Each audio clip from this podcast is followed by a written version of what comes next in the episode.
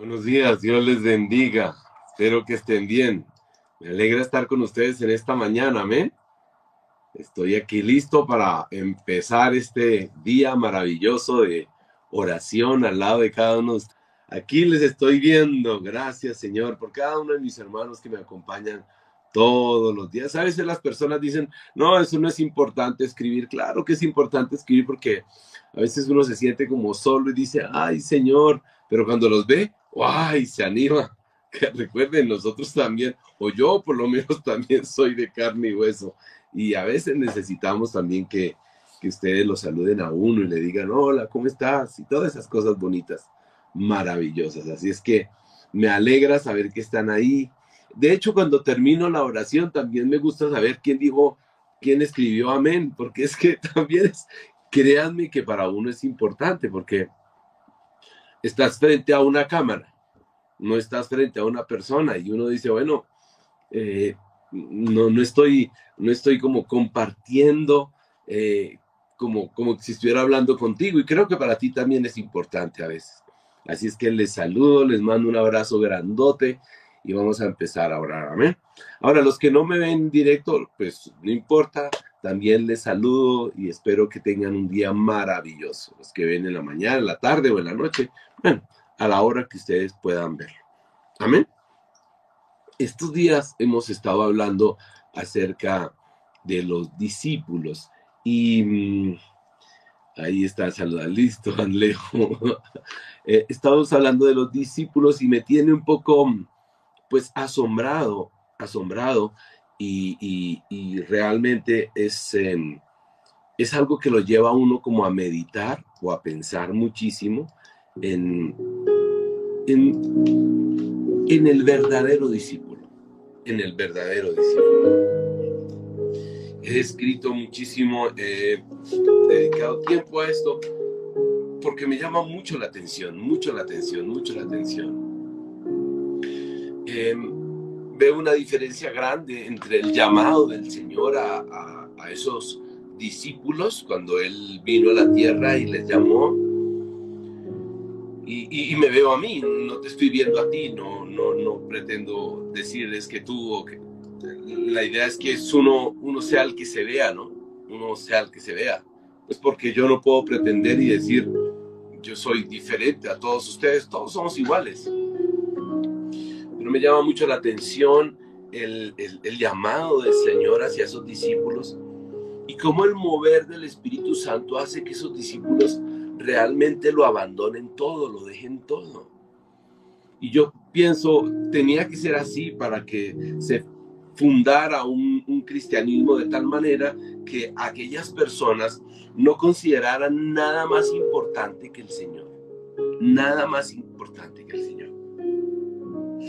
llamada de Cristo a ellos, el mover del Espíritu Santo sobre sus vidas, hace que los discípulos se entreguen completamente al Señor.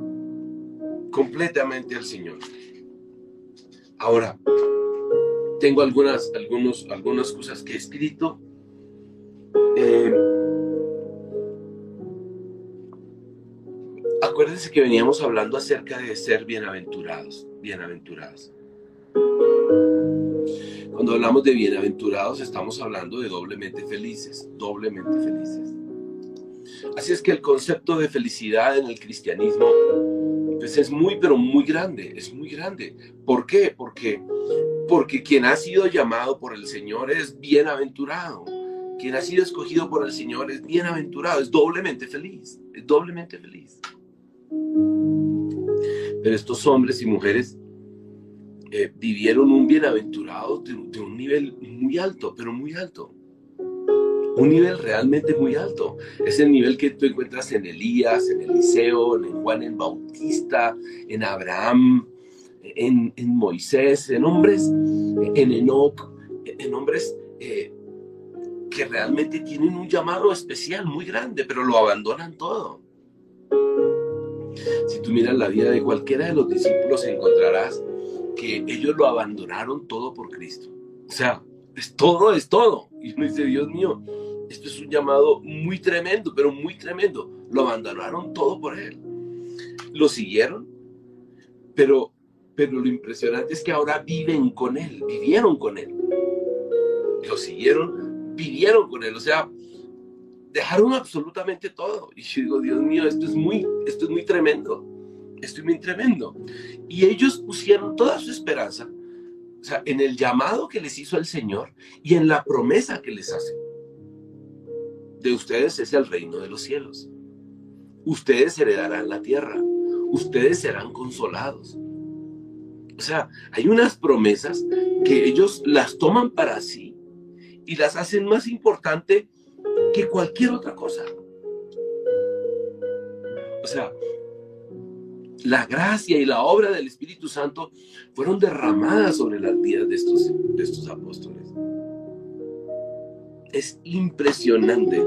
Ahora, a partir de ese momento, por la manera en que piensan, por la manera en que piensan, ellos dan fe que ahora pertenecen a un reino completamente diferente. Su reino no es este. Este ya no es su reino. Porque lo han abandonado todo, porque lo han dejado todo, porque ahora viven con él, comen con él, andan con él. O sea, los intereses de este mundo ya no son sus intereses, sino los intereses de ellos son los intereses de Cristo, de Cristo, de Cristo. Ahora, llega un momento tan grande que ellos hicieron. Yo no sé si tú recuerdas en el libro de los Hechos, dice donde todo tenían en común, o sea, una cosa tremenda, dice, donde se, se desprendieron absolutamente de todo, de todo lo del mundo y de todos los placeres que el mundo provee. Esto es algo impresionante. Esto es algo impresionante. Y, ellos, ellos se convirtieron entonces en unos oyentes de Cristo unos fieles seguidores de Cristo, pero después se convierten en los mensajeros de Cristo. O sea, para, o sea, para ser esos mensajeros, tuvieron que abandonarlo todo, pero antes de ser esos mensajeros, fueron fieles seguidores, pero antes de ser fieles seguidores, grandes oyentes, grandes oyentes acerca de él. De todo lo que él decía, me imagino me imagino la atención de ellos puestos cuando, cuando él iba a hablar, eh, como cuando tú estás en una, una conferencia, cuando estás en una reunión y, o estás viendo una película y no hable, no hable, quédese callado, déjeme escucharlo. Fieles oyentes, pero muy fieles, porque después ellos, ellos comunicarían todo eso que escucharon. Todo eso que escucharon lo comunicarían no podían separarse de él. O sea, estaban con él todo el tiempo, todo el tiempo. Ahora, por causa de eso, la ira que, había sobre Cristo recayó también sobre ellos. y de la misma manera como Cristo muere, o sea, violentamente, ellos también mueren violentamente. Ellos también mueren violentamente. Es un llamado impresionante, pero impresionante. Y ahora, el tesoro de ellos, ellos cambiaron sus casas, sus carros, sus televisores, sus, cosas. El tesoro más grande de ellos se volvió la cruz. La cruz.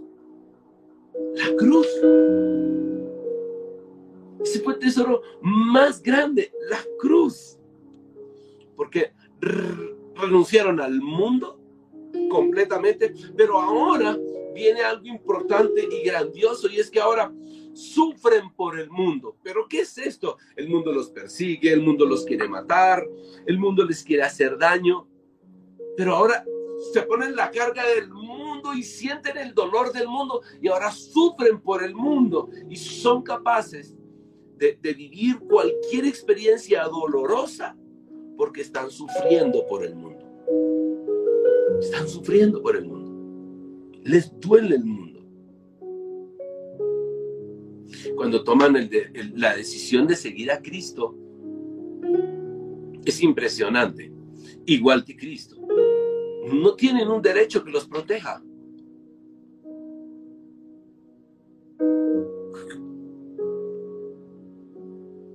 No hay nada, o sea, no hay nada por lo cual ellos puedan decir o exigir Pablo lo máximo que decía es, yo soy romano, y evitaba que lo golpearan. Sin embargo, también murió violentamente. No, pelean, no peleaban sus derechos, se quedaban callados ante la injusticia, igual que su maestro. Si los maltrataban, guardaban silencio, igual que su maestro. ¿Y saben qué hacían? Le dejaban todo a la justicia de Dios. Esperaban la justicia de Dios. El Señor les llamó, sean humildes, sean mansos. Y fueron mansos en la tierra, fueron humildes. Una promesa impresionante había sobre ellos y decían, ustedes dominarán la tierra. Ustedes dominarán la tierra. ¿Cuándo? Pues en el futuro, la tierra será de ustedes. Ustedes heredarán la tierra, será de ustedes. No esta tierra, la tierra que tengo para ustedes. Por eso ellos decían, no hay ningún, ninguna justicia acá en la tierra para nosotros. La justicia es del Señor. Y los maltrataban, los golpeaban, guardaban silencio. Ante la injusticia, se quedaban callados. Anhelaban era la justicia de Dios. Tu justicia, Señor. Como dice, eh, bienaventurados los que tengan, tienen hambre y sed de justicia. Pero no la justicia propia, sino la de Dios. Ellos eran eso. Ahora digo, ellos eran eso porque de todo lo que estoy hablando, tengo que ser sincero. Y yo creo que tú también tienes que ser sincero o sincera. Nosotros muy lejos estamos de parecernos a ellos. Pero muy lejos. Pero bueno, el Señor quiere, la pregunta es, el Señor quiere llevarte y llevarme a mí, a ese varón, esa mujer perfecta o ese varón perfecto. Así es que ellos, ellos no anhelaban este terrenal, sino la renovación completa terrenal, o sea, esas nuevas, esos nuevos cielos y esa nueva tierra, en donde ellos serían herederos realmente de ese nuevo cielo y de esa nueva tierra, en donde ellos anhelaban las verdaderas posesiones en el nuevo cielo y en la nueva tierra.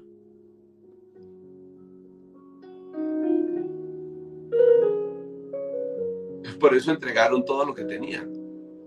Porque anhelaban esa nueva tierra.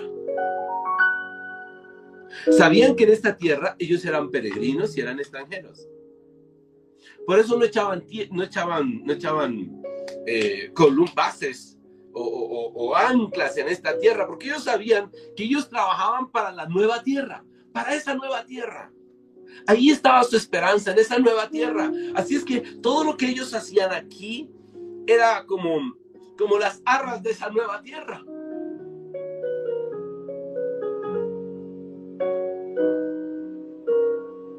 Todo lo que ellos hacían aquí lo hacían pensando en esa nueva tierra. Por eso llevar encima, eh, para esa nueva tierra no servía llevar odio, rencores, ni nada de esas cosas. ¿Ok? Porque estaban pensando en esa nueva tierra. Avaricia, eh, ¿qué más? Celos, y las contiendas, como hablábamos ayer de lo terrible que era el pecado. Ellos decían, esto no se puede llevar a esa nueva tierra. A esa nueva tierra van los mansos, los humildes, los que anhelan la justicia, los que lloran, los que es pobres en espíritu. Esos son, esas son, esas son las arras para esa nueva tierra. Que ante la injusticia, en lugar de pelear por la injusticia, callaban, ellos callaban, porque tenían sus ojos puestos en esa nueva tierra. Por eso les dije, lo importante en ellos, ellos tenían absolutamente claro, era el llamado y la gracia que se había sido derramada sobre ellos. El mover del Espíritu Santo sobre ellos que los llevó a tener en alto el llamado y la promesa. El llamado que Cristo les hizo y la promesa.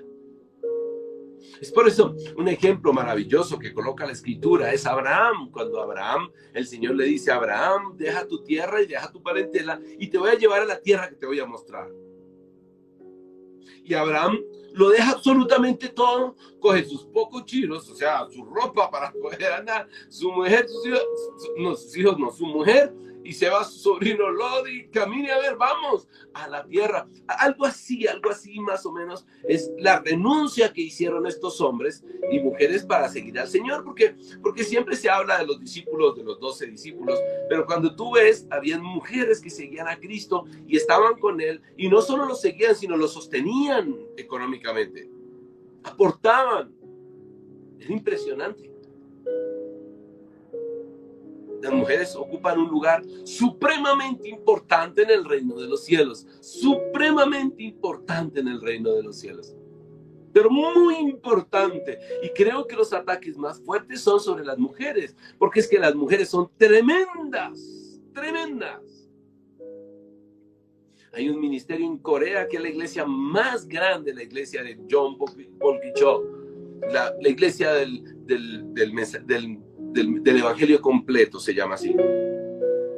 Eh, yo tenía una iglesia pequeña y, en esa iglesia pequeña llamó a los hombres para trabajar y los hombres, no, es que los hombres somos, los hombres somos muy tercos.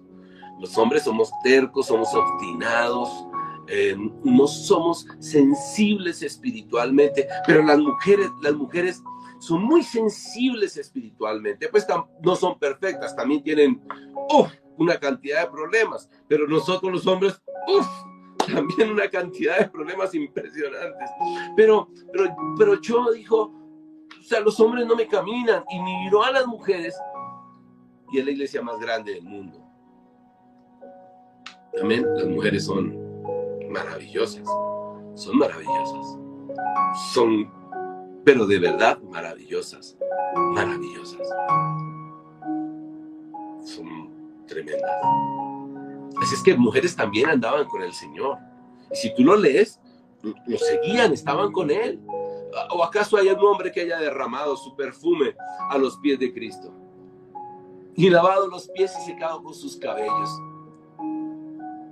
Ellos tenían cabello largo, los hombres. No tenían ni problema en ese tiempo, seguramente. Pero alguien me dijo, pastor, ¿por qué no se deja crecer el cabello para que le salgan los crespos? Y yo, pero ¿cuál cabello? Ya no me sale. Pero bueno, ellos lo dejaban absolutamente todo. Y anhelaban era eso, eso, e, ese cielo nuevo y esa tierra nueva. Eso era lo que ellos anhelaban, esta no. Y todo lo que ellos hacían era sembrando para recoger en ese cielo nuevo y nueva tierra. Por eso el Señor les dice, mire, oren por sus enemigos. Ahí está, Mateo capítulo 5, Mateo capítulo 6. Este, son como las arras de, ese, o sea, la cota inicial que tú das para, para poder tener ese cielo nuevo y esa tierra nueva. Entonces dice, vamos, los pobres del espíritu, los que sienten necesidad de Él, los que lloran. Dice, ustedes tienen que ser, ustedes van a llorar, ustedes van a ser, son, deben ser humildes, tienen hambre y sed de justicia, son misericordiosos, de corazón limpio, procuran la paz han sido perseguidos por causa de la justicia, o sea, por causa de Cristo han sido perseguidos. Y ahora, cuando los insulten, cuando los persigan, cuando digan cosas que no son de ustedes y ustedes en silencio. Impresionante. Regocíjense y alégrense, porque la recompensa de ustedes es en los cielos, es grande. Y ustedes son la luz de la, de la tierra, ustedes son la sal de la tierra la luz del mundo, la sal de la tierra.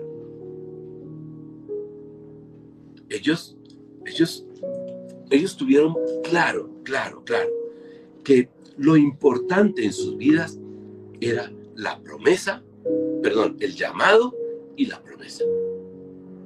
El valor más grande era el llamado y la promesa. Fueron llamados y les fue prometido algo. Fueron llamados y les fue prometido algo. Estos hombres fueron los que empezaron a colocar el fundamento cristiano. El fundamento cristiano. Y para poder colocar el fundamento cristiano, tenían que tener un corazón así. Un corazón impresionante. Y dice, ustedes ustedes alcanzarán la justicia y serán saciados. Entonces ellos miraban la injusticia terrenal, pero ellos miraban hacia la tierra nueva y el cielo nuevo y decían, en el cielo seremos saciados. Y por eso morían, por eso morían de esa manera. Entregaban sus vidas porque sabía que en el cielo ellos serían saciados.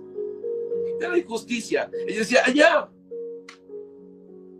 por eso ellos renunciaban a toda dignidad, a todas esas cosas, y, eran misericordiosos.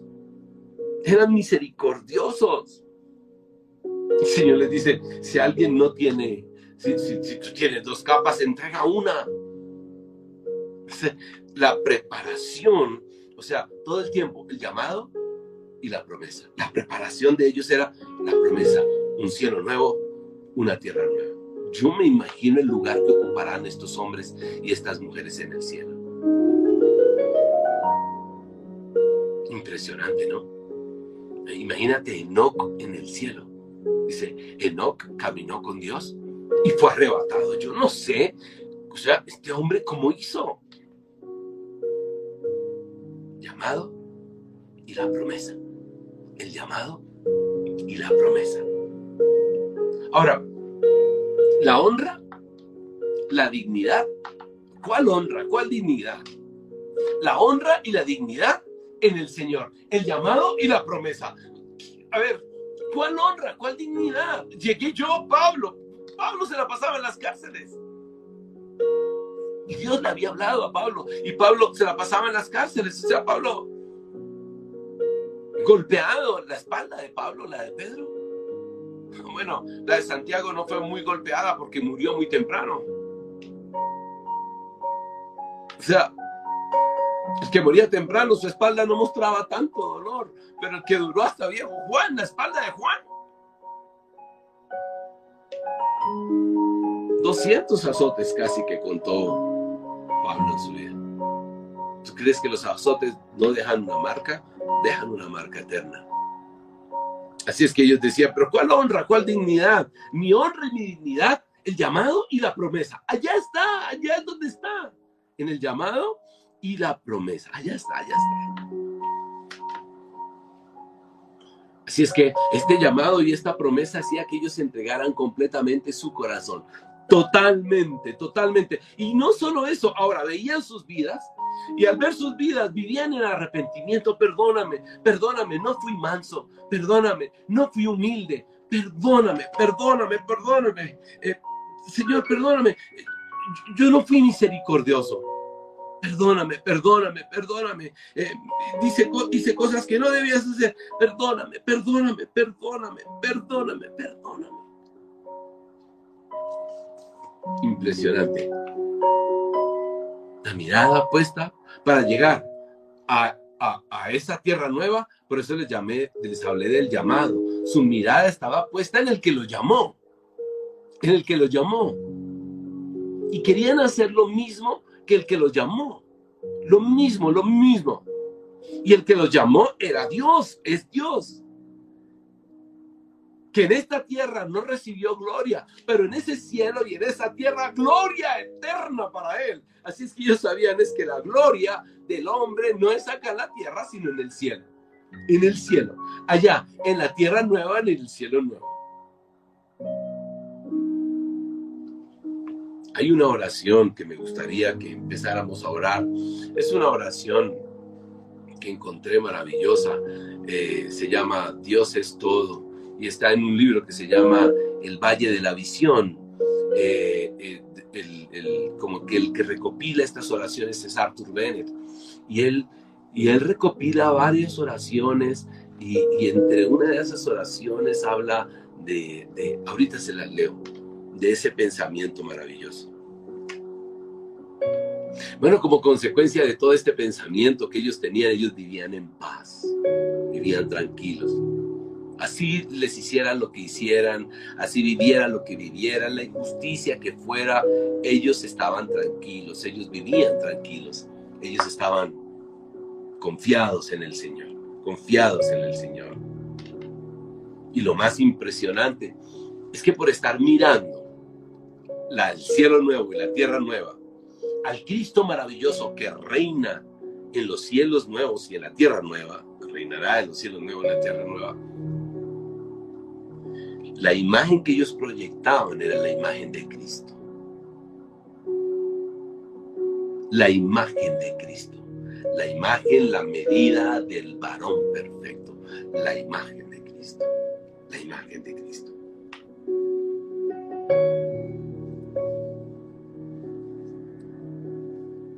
Dice, dice esta oración y voy a tratar de, de leérselas. Voy a colocar otra, otra música, a ver. No sé cuál música poner. Ok. Voy a Y esta oración dice así. Déjenme mirar.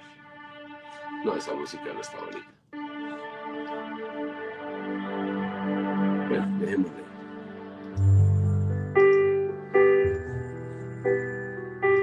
Dice,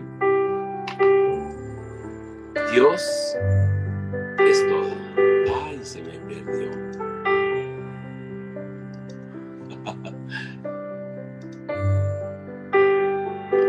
se me perdió la canción.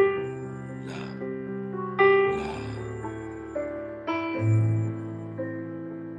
No sé qué pasó. Pero mientras estamos orando, yo la voy a buscar vamos a estar juntos gracias al Señor. Dándole las gracias al Señor porque Él es bueno y Él es misericordioso. Así es que cierra tus ojos.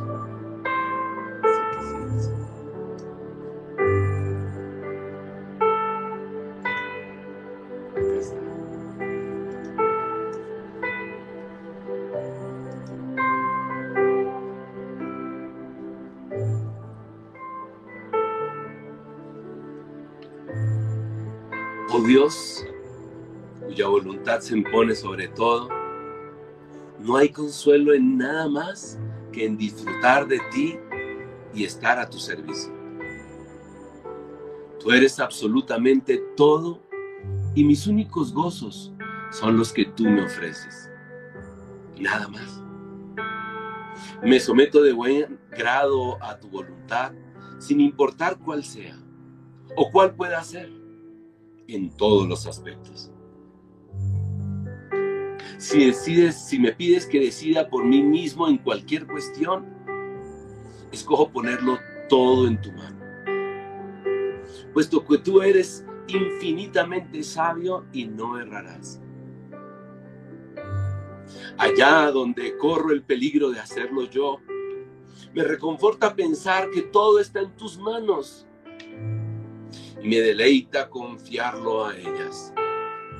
Es entonces cuando la oración se convierte en alabanza y lo único que puedo hacer es adorarte y bendecirte. ¿Qué te ofreceré a cambio de todos tus regalos? Me hallo en un dilema, sin saber muy bien qué hacer. Anhelo corresponderte de algún modo, pero nada puedo ofrecerte. Y solo puedo regocijarme porque tú lo haces todo. Porque nadie en el cielo o en la tierra comparte tu honor. No hay nada que yo pueda hacer para glorificar tu bendito nombre. Pero por medio de la gracia puedo entregarte a puedo entregarme a ti en cuerpo y alma de buena gana. Sí que tú eres el autor y el consumador de mi fe. Que toda la obra de la redención te corresponde solo a ti. Que toda buena obra o pensamiento en mí es el resultado de tu gracia y de tu poder. Que el único motivo por el que obras en mí es para que desee y haga aquello que a ti te complace. Oh Dios, asombra que los hombres hablen tanto de tu poder y la bondad de la criatura humana cuando si no nos refrenaras, continuamente seríamos demonios encarnados. Esta amarga lección en carne propia me la has enseñado.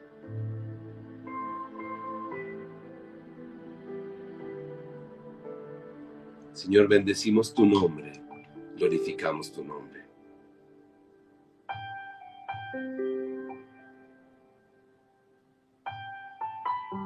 Oh Dios eterno, maravilloso, grandioso. Que has vuelto tus ojos a nosotros, pecadores, y nos, nos has redimido con tu gracia. Y tu misericordia ha sido derramada sobre nuestras vidas. Y tu amor llena hoy nuestro corazón.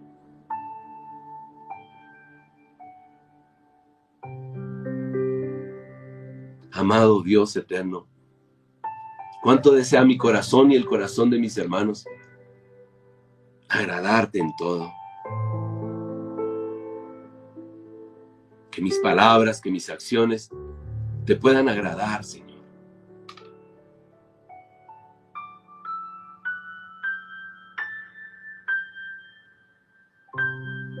Cuánto alegra mi corazón, Señor. Cuánto anhela mi corazón que mis pensamientos te agrade.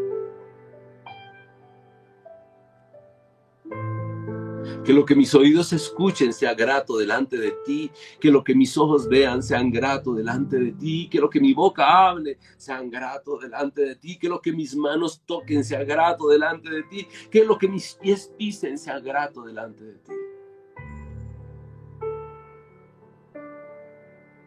Amado Dios, cuánto anhelo tener en mi corazón el deseo ferviente de ese cielo nuevo y esa tierra nueva.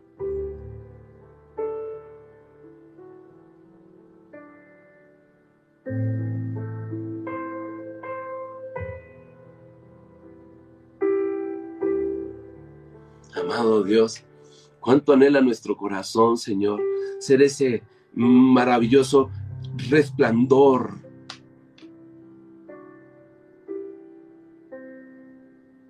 ser ese maravilloso testimonio de la obra de Cristo en nuestras vidas.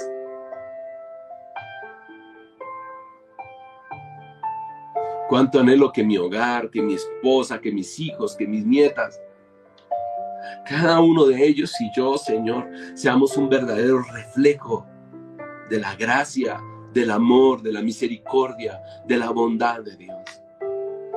Cuánto anhelo que las familias de mis hermanos, de los que están aquí conmigo orando en este momento o más tarde, sus familias y ellos sean un reflejo de la gracia, del amor, de la bondad de Cristo. Amado Rey eterno. Cuánto anhelamos ser ese espejo de la imagen de Cristo.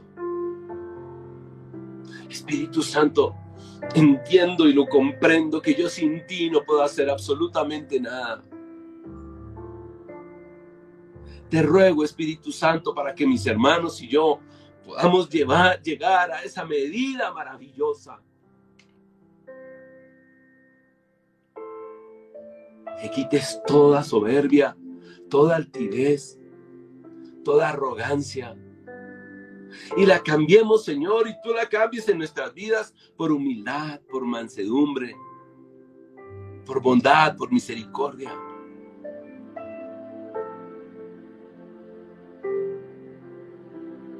Amado Dios, el mundo se asombró al verte, eh, no como rey, sino humildemente siendo rey te mostraste de una manera humilde. Y como cordero, al matadero fue llevado sin exigir ningún derecho, sabiendo de antemano que todo te pertenece.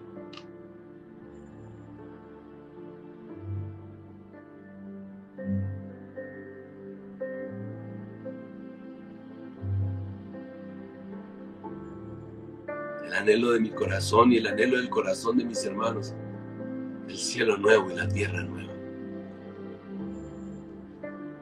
Donde según la escritura heredaremos ese cielo y esa tierra. Te pido que me perdones. Te pido que nos perdones.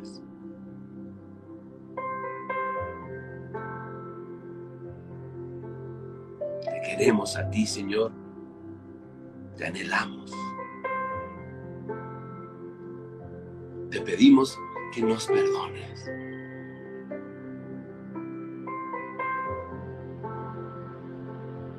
Perdona todos mis errores y los errores de mis hermanos.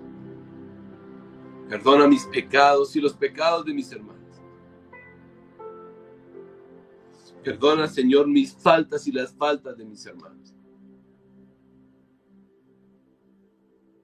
Perdónanos, Señor.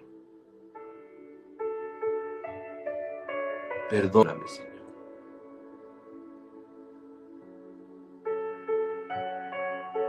Perdóname, Señor.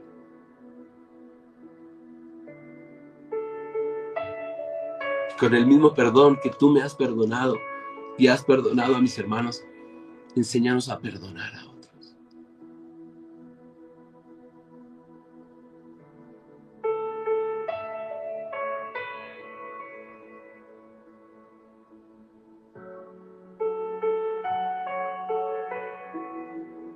con la misma misericordia que me has alcanzado. Enséñanos a alcanzar la misericordia con otros.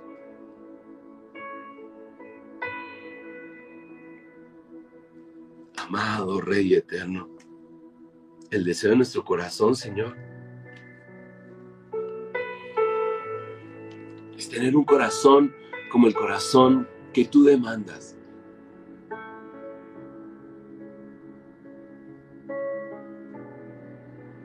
Tener una vida como la que tú demandas.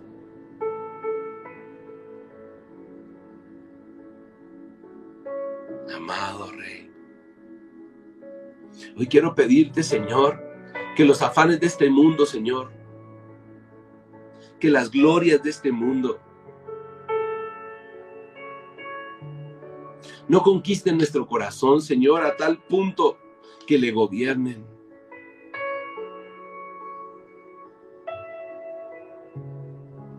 Yo te pido que el corazón de mis hermanos y mi corazón sea guardado de todo ese disparo que hace constantemente, constantemente el mundo.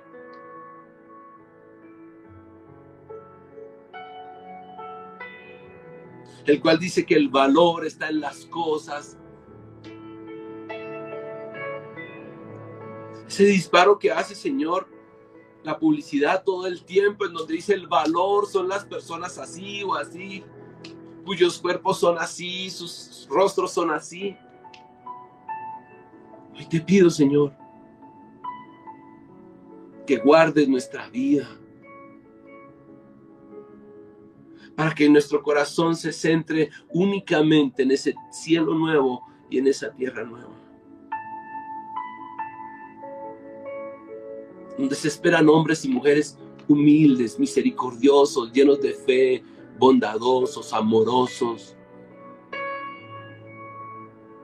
Hombres y mujeres con el carácter de Cristo, donde la soberbia, la envidia, la ira, la arrogancia, el pecado no tiene entrada, donde la fornicación, el adulterio no tiene entrada.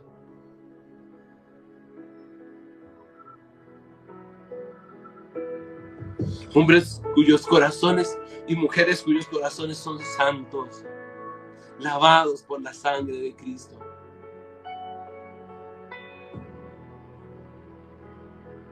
Hoy te ruego que hagas de mis hermanos y de mí, Señor, e-, ese carácter tuyo.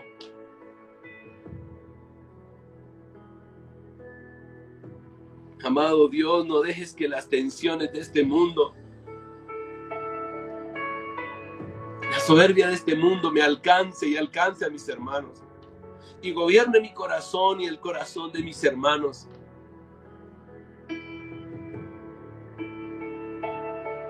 Hoy te pido que mis hermanos y yo, Señor, podamos de dar testimonio de un Dios vivo, misericordioso, amoroso,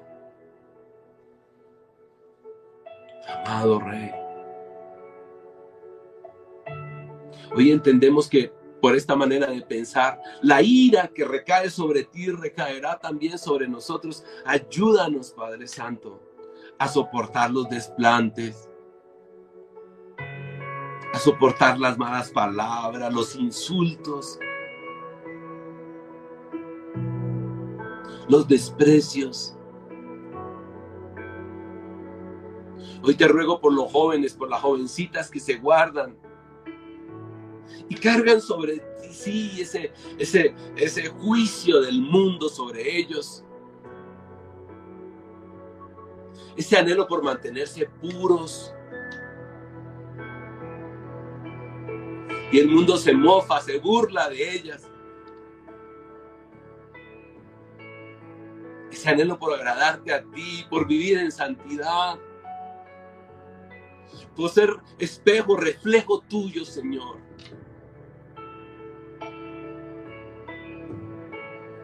Hoy ruego que guardes a los hombres y a las mujeres, que por ser el espejo tuyo, Señor, se guardan.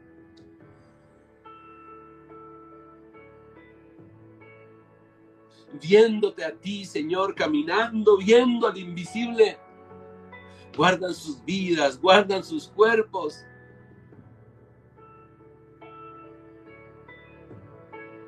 Amado Rey Eterno, Ruego, Señor, que tu Espíritu Santo glorifique tu nombre en nuestras vidas. Amado Rey. Oro, Señor, para que la mayor esperanza puesta en nuestro corazón sea en esa promesa maravillosa, no en la promesa terrenal, sino en la promesa del cielo nuevo y la tierra nueva, donde todo es eterno donde, oro, donde nada, Señor, donde todo es de oro, las calles de oro, donde el orín y la polilla no corrompen, no corroen.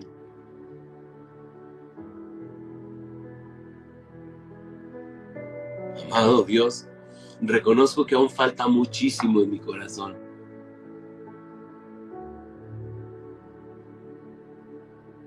Reconozco que todavía falta muchísimo por hacer en mi vida. Pero hoy vengo, Señor, a pedir, a gemir, a clamar misericordia. A rogarte, amado Dios, a pedirte, Señor. Que el deseo del corazón de mis hermanos y el mío seas tú, Señor.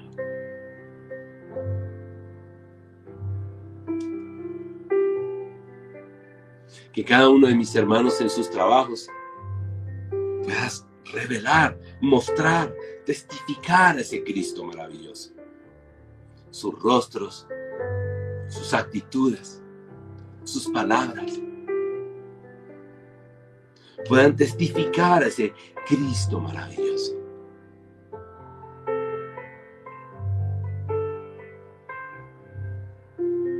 Sus comportamientos, puedan ver a Cristo en nosotros.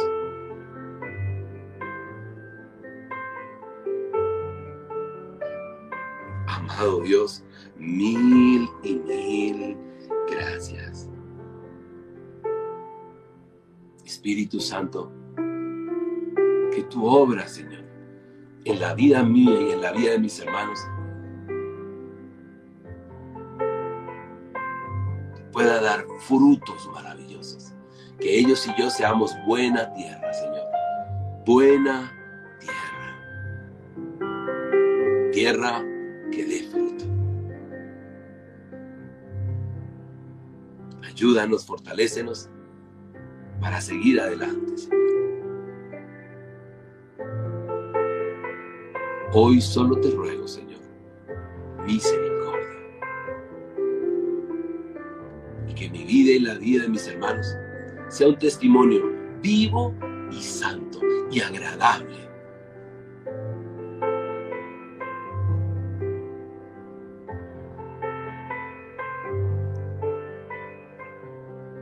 Oramos por los que están enfermos, por los que están pasando por dificultad. Enséñanos a ser misericordiosos, a llorar con los que lloran. Enséñanos a ser dador, dadores. Amado Dios, tú eres el Señor y para ti no hay nada imposible, Señor. Nada es imposible. Amado Dios, y aquí están nuestras manos, nuestros pies para que sean usados por ti. Utiliza mi vida, utiliza la vida de mis hermanos para mostrar tu gloria, para nada más, sino para que tu gloria sea vista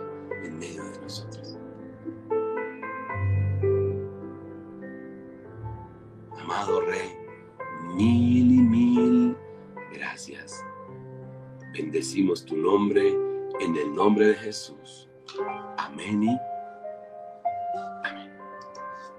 Amén, mis hermanos amados. Dios les bendiga. Tengan un día maravilloso, maravilloso.